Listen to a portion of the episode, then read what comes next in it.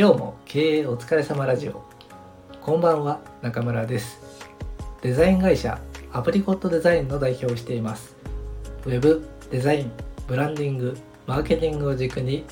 明日の売り上げと未来の売り上げを作るお手伝いをしています。また自社では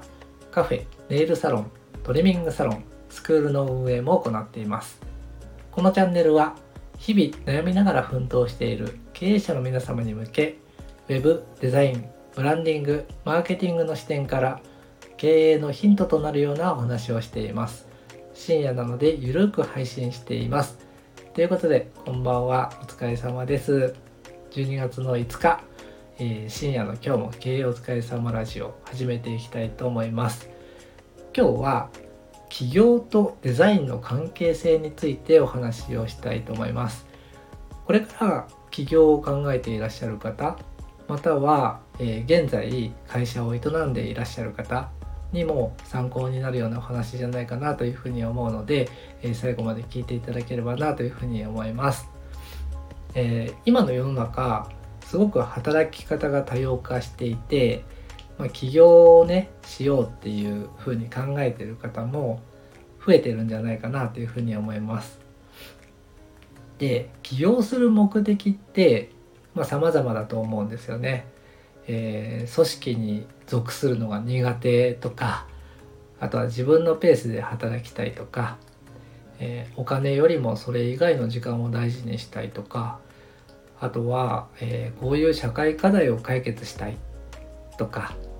あとは単純に売れそうな商品やサービスを思いついてしまったみたいな、まあ、そういった理由から起業しようかなっていうふうに考えることもあると思うんですよね。で僕の場合、えー、起業する目的っていうのは、えー、起業した目的かはですねまさに組織に属するのが苦手っていうのと自分がやりたい仕事をやりたい会社やりたいことが叶えられる会社がなかったから自分でやってみようかなっていうふうに思ったのがきっかけなんですよね。でまあ、そんな感じで、あのー、いろいろなね、え、理由があると思うんですけど共通して言えることっていうのは、まあ、自分らしい幸せな人生を送るために起業したいっていうふうに考えているんじゃないかなって思うんですね。で僕もねやっぱり、あのー、ワクワクした人生を送りたいんですよ。なので、えー、楽しい仕事していきたいっていうふうに思っていてでなんか常にね目の前にこうワクワクするものとか、えー、ワクワクすることっていうのを置いておかないとなんか自分自身ねこう生きてるって感じられないようなそんなちょっと面倒くさいような性格でもあったりしてでそのためにねこう日々チャレンジしている環境チャレンジできる環境っていうのが必要で、まあ、僕にとって、えー、起業したっていうことは、まあ、そういう選択はね間違いではなかったのかなというふうに、まあ、確信をしているわけなんですね。でまあそんな話はさておきですね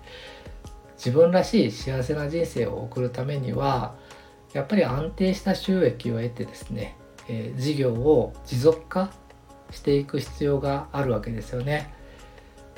でそのためにはやっぱり起業する前に準備をねしっかり行っておく必要があるわけですよ。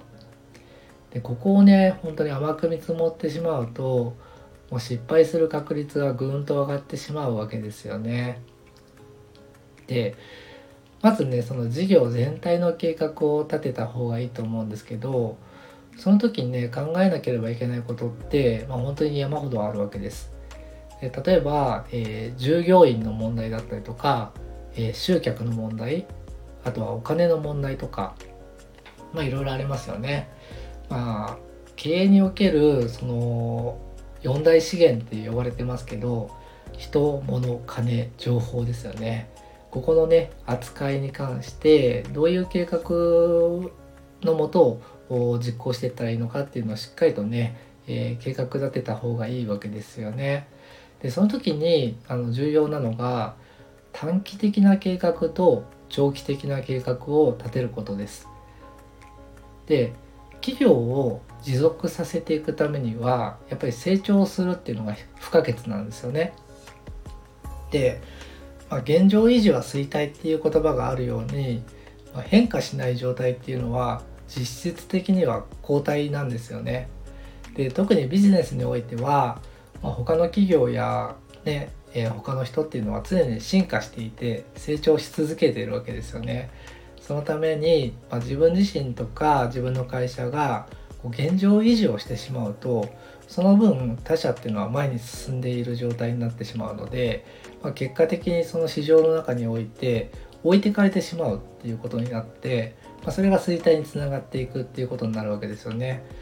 なので、まあ、企業を持続化させていくためには、まあ、成長し続ける必要があってでそのために必要なのが短期的な計画と長期的な計画になるわけです。でね基本的にその企業の活動っていうのは投資と回収の繰り返しなんですよね。で例えば、えー、小売店の場合は商品を仕入れて販売するっていうことはこれ投資と回収になりますよね。であと人を雇って自分の代わりに生産してもらうっていうことも投資と回収です。でお金を借りて商品を開発するっていうことも投資と回収になります。このようにですね企業活動っていうのは、まあ、日常的に投資と回収っていうのを繰り返していくことになるんですね。で要はこの投資と回収がうまくいけば企業活動が安定してうまくいかなければ、まあ、廃業に追い込まれてしまうっていうシンプルな世界線だったりするわけです。でこの時に無理なく投資と回収を行えば現状維持はできるはずなんです。だけどいずれ衰退していく可能性が高まるわけですよね。逆にしかるべきところに積極的にその投資を行うことによって企業っていうのは成長できるはずだと思っています。よくねその働く人を大事にした結果企業が成長したみたいな話を聞くことがあるかもしれませんがそれはまさに人に投資した結果企業が成長したっていうことなんですよね。で短期的な計画と長期的な計画を立てる際のポイントとしてはまあ企業の資源さっき言った、え、お金人物情報これをですねあのどこにどのように配分するかっていうのを決めるっていうことなんですよね。で計画ってもうあくまで計画なんで、まあ、ほぼほぼねずれるんですよ。なのでその細かな部分の計画の精度を上げるところに、まあ、力を注ぐんじゃなくて事業全体をこう俯瞰して捉えてどこにどれぐらい投資をしていくかっていうのをこう配分するね計画を立ててほしいなというふうに思うんですね。でその中で、えデザインっていうのが重要だと僕は思っていてで企業活動においてデザインっていうのはこう切り離して考えることができないすごく大事な要素だと思うんですよね。で、えーと、初めましての方にこう名刺を渡すじゃないですか。でそこの名刺にもその良し悪しは置いといてデザインっていう要素が含まれてるわけですよね。であとは、えー、今や会社の顔となっているホームページにおいてももちろんデザインっていう要素が含まれていて、まあ、100%と言っていいほどどの企業さんにおいてもどの事業内容業界においてもデザインっていうのは関係してくるわけですよね。で、まあ、うちの会社業界はデザイン関係ないよねっていうふうに言う方もいらっしゃるかと思うんですけどあの周りちょっと見ていただくとですね必ずデザインっていうものが存在してるはずなんですよね。でこのデザインをうまく操って成長した企業ってたくさんあるじゃないですか。まあ、例えば有名なところでいくと無印良品だったりとかユニクロとかあとレクサスや日産とか、まあ、デザインに力を入れることによってそのブランド力っていうのが向上して結果的に業績が上がったっていう企業は、まあ、数多く存在してるわけですよね。で優れたデザインっていうのはその顧客の注意を引くことができて、えー、関心を高めることができ、まあ、競合他社と差別化を図る手段になるわけですよね。でまたその製品とかの特徴とかサービスの利点っていうのを効率よく伝えることができるので、顧客のあの購買意欲っていうのを高めることにもつながるわけですよね。でそう考えてみるとデザインっていうのはもう投資ですよね。で先ほど出た名刺のデザインでいくと、